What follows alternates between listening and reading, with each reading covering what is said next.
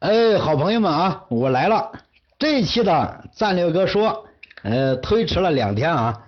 我们定于就是每周六呃这个播出，每期三十分钟。因为这两天卖忙，加上每天我还要做这个战略哥杂货铺这档节目。战略哥杂货铺就是每天一期，五分钟吧，十分钟吧，这个。呃，也没有严格的时间限制，就是说完为止。嗯，这个耽误了，嗯，把把把这个节目给耽误了。计划永远赶不上变化。当初你看我搞这个的初衷啊，也是应广大爱国圈朋友们的提议。我想，我既然不能抽出太多的时间泡在 QQ 群呐、微信群呐，和大家经常的聊。那我就弄个这个呗，也不费太大的事，就每周六这个和朋友们哎聊上一段，要的是就是不要让大家觉得我远离了他们，哎就行了。可是你发现啊，这人做什么事情啊，他都有上进心的，因为我你得顾脸面，做了以后，哇一看哇战略哥说。战略个杂货铺，就那几十个、几百个的收听，我说实话，我自己我自己都感觉感觉丢人。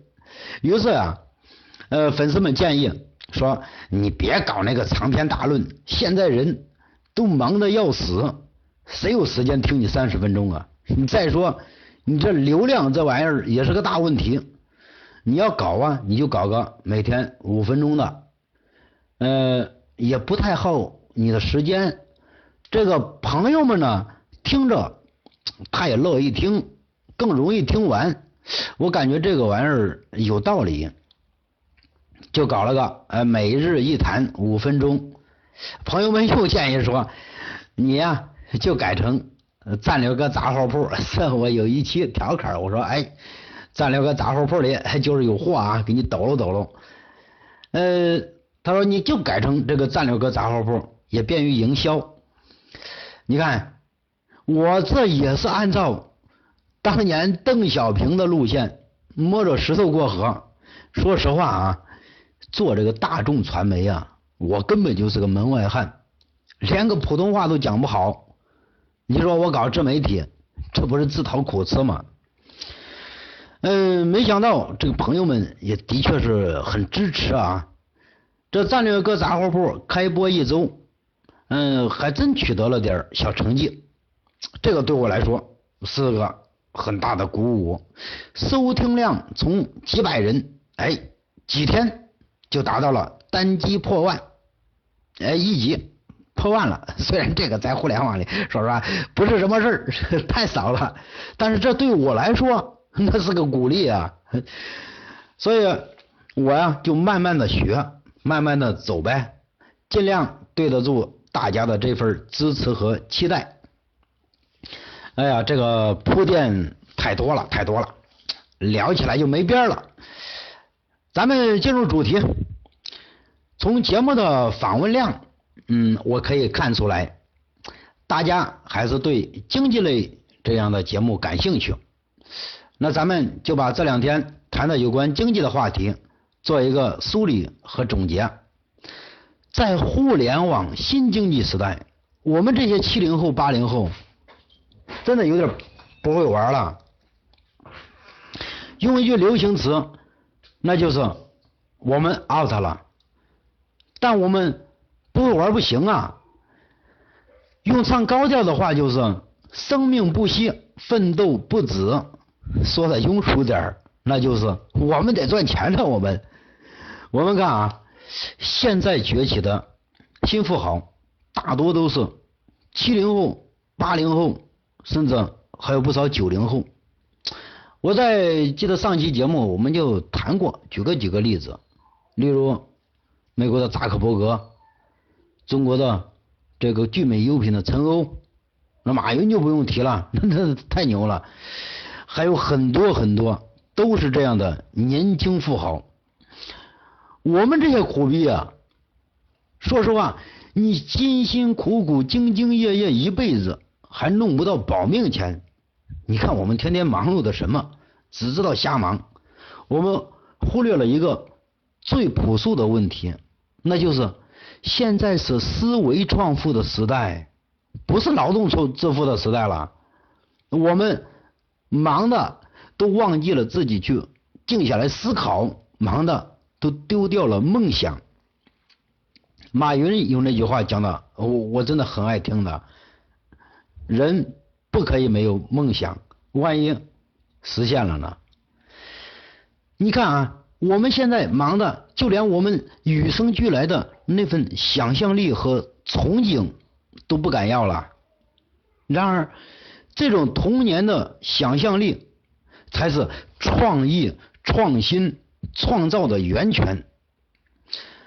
嗯，大家看最近上线的一个很火的，叫做。嗯，芬达的 A P P，我在节目里上期啊也介绍过这个小软件，是个很不错的创意，但它也就是一个小小的创意呗。但人家把这种创意付诸了行动，于是下一个千万富翁肯定就是他了。我们再来看看这个逻辑思维啊，运营。一年多吧，这是百度百科的介绍，运营一年多，这个融资十三个亿，我勒个妈呀！人家做到了，我们敢想吗？这个罗胖是干嘛出身的呀？虽然我也姓罗，但我这罗跟人家的罗比起来，此罗非彼罗，我这罗见他的罗，我得老往厕所躲。这个罗胖干嘛出身的？他就是一个三流的主持人呢，我想。应该是混的不怎么样，仕途不顺的那种，才自己下海经商做自媒体。你像朱军啦、董卿啊，这下他绝对不会下海经商，因为因为他他舍不得现在的安逸工作呀，但是他也失去了成为富豪的机会。说实话，现在看来呀。我们中国的古人还真的是很有人生智慧，嗯，中国的这些经典典故，老子这个你还真的要去学学，真的是很有智慧，很有智慧。我认为老子他才是中国哲学的奠基人。嗯，里面有一句说，就是。塞翁失马，焉知非福？现在我们看来也的确是个事儿，是这个事儿了。有些事儿还真是这样，所以我们不必为暂时的逆境或者暂时失去了点什么而沮丧或者是懊恼。或许我们失去一棵苍天大树，不要气馁，只要坚持几步，一转身，嘿，你还就真得到了整片森林。当然，这也许有点盲目的乐观啊，但我们真的应该顿下脚步，歇一歇，思考一下，重新深入的去研究一下这个社会，去找找这个社会的脉络。记得很久以前做营销培训的时候，我听过讲师说的这句话，哎，我这句话我记住了，其他那么多废话我一个没记住。他说：“你身边经常联系的三五个好友是干什么的？那你就是干什么的。你的圈子决定你的层次。现在看来还真是这个道理。一个人想要获得什么样的层次，你就要选择什么样的圈子。我以前算是白活了，天天跟一帮穷哥们儿。”嘿，天天一起撒痛快，只要玩的开心，玩的尽兴，所以啊，我的层次一直就上不去。你看啊，为什么很多儿时的伙伴长大了以后就不一定在一起玩的很好了？并不是说人都喜新厌旧，交了新朋友就忘记了老朋友，也不是完全那种哎功利思维在作怪，只跟有钱的人玩。有权的人玩，有用的人玩，其实还是圈子问题。我们从小到大，由于每个人的人生轨迹和心路历程不一样，你的兴趣爱好、追求、人生观、价值观等等这些精神层面的东西，和他不在一个频道了，自然也就没有儿时的那种融洽了。在此，我想强调，不要去巴结有钱人、有权人，因为你不行的时候，你也巴结不上人家；你行的时候，你也不用巴结人家。所以。我一直坚信的格言就是顺势而为，不卑不亢。哎，你说来交朋友，那咱们就肩膀肩膀并齐的 交朋友 就可以了。我不吃你的，不喝你的，不拿你工资，我凭什么要仰视你？对不对？再说你仰视人家也没用啊。如果求可以求得东西的时候，那我们就不用奋斗了。所以说，你的圈子。有钱没钱，这个真的不是关键，关键是一定要有一帮子有思想、有想法的这样的一群人。俗话说：“近朱者赤，近墨者黑。”人交朋友啊，你一定要给那些什么人玩啊？一定要给那些积极向上、乐观、阳光、充满活力。而且思想活跃、有创意、有想法的这样的一群朋友，跟他们交往，因为和这样的一群人交往，你指不定哪天呢，他谁就能迸发出个好想法，他就能带领整个圈子奔向成功。我还建立了一个这样的群，我只挑选有思想、有想法、有创意的朋友进来。大家在一起可以一起探讨，一起交流。如果有可能的话，我们还可以一起共事。你别看我是八零后啊，我告诉你，我的大脑和你们这群九零后一样的活跃。我觉得九零后要多和我们这些八零后玩玩，你们成长的更快。我小时候就喜欢和比较大的人。年龄层段的人在一起玩耍，因为我感觉我能跟他学东西啊。尽管跟他们学的都是一些偷鸡摸狗、鸡飞狗跳的事儿，这个是玩笑啊。嗯，我欢迎啊，在此我欢迎朋友们，你们多在留言里或者是评论里，哎，去留言。你的留言也是在自我表现、自我推销啊，所以。多写一点有用的干货，多写点这样的评论，嗯，或者你关注我的微信公众账号“战略哥”的全拼，多提一些真知灼见和有创意的想法。我让你了解我的同时，你也要主动表现你自己，让我了解你，指不定哪天我就给你发出了邀邀请，进入我们的这个小圈子。有那句话说的很好，虽然我们交朋友谁也不借给谁钱，谁也就谁的锅里捞不了稀稠，但是你要记住这句话，你的财富永远来自于认识你的人和你认识的人，这是上期节目我讲过的，我还给他加了一句，就是你的财富永远来自于认更多认可你的人。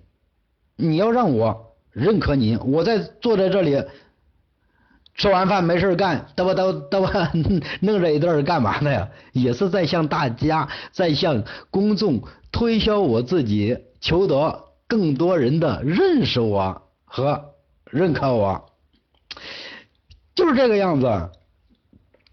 嗯，所以说你看啊，嗯，前两天就是我做那那那那档子节目，哎。谈到了，谈到了这个天猫的旗袍老大崔万志，我还学他，我我说，我出生的时候脚先落地，头被卡在里面，我还这样学学人家。说实话，说完了我都后悔了，但没想到这个崔大哥啊，嗯，不生气。说实话，互联网真的太神奇了，太小了。你说我跟他八竿子打不着，怎么会认识？哎，碰巧我的一个粉丝跟他认识，跟我私聊聊起这个了，说我把你讲的音频给 给崔老板看一看，我还引荐我们互加了微信号。我说实话，我一加人家呀，我立马给人赔情道歉，没想到人家一点不生气啊，哈哈一乐，还幽默的说。哎，我我啊是在变相的为他做广告，他还没付我广告费呢。你你看人家是这做大事的人啊，他就是这个胸襟，这么大气，这就是人格魅力。你说搞得我下次还好意思再调侃人家吗？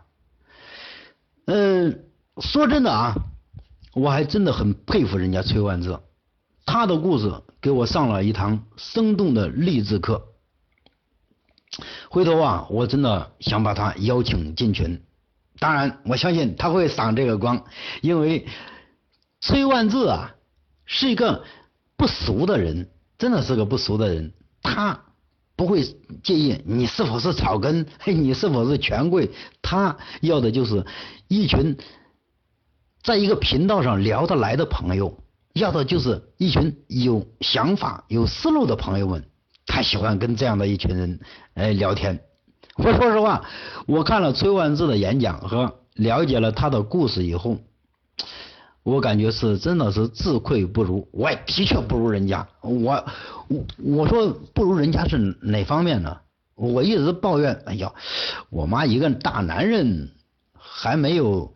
长到一米七的个头，你说这也是三级残废啊！所以以前总抱怨这个，也为此苦恼了好多年。但是到现在，我媳妇儿也有了，孩子也有了，甚至 偶尔 也找过个小情人，这都没问题啊。所以说，你身高真的不是问题，这个相貌也不是问题，只要你善于动脑筋，只要你去付出行动，去努力了。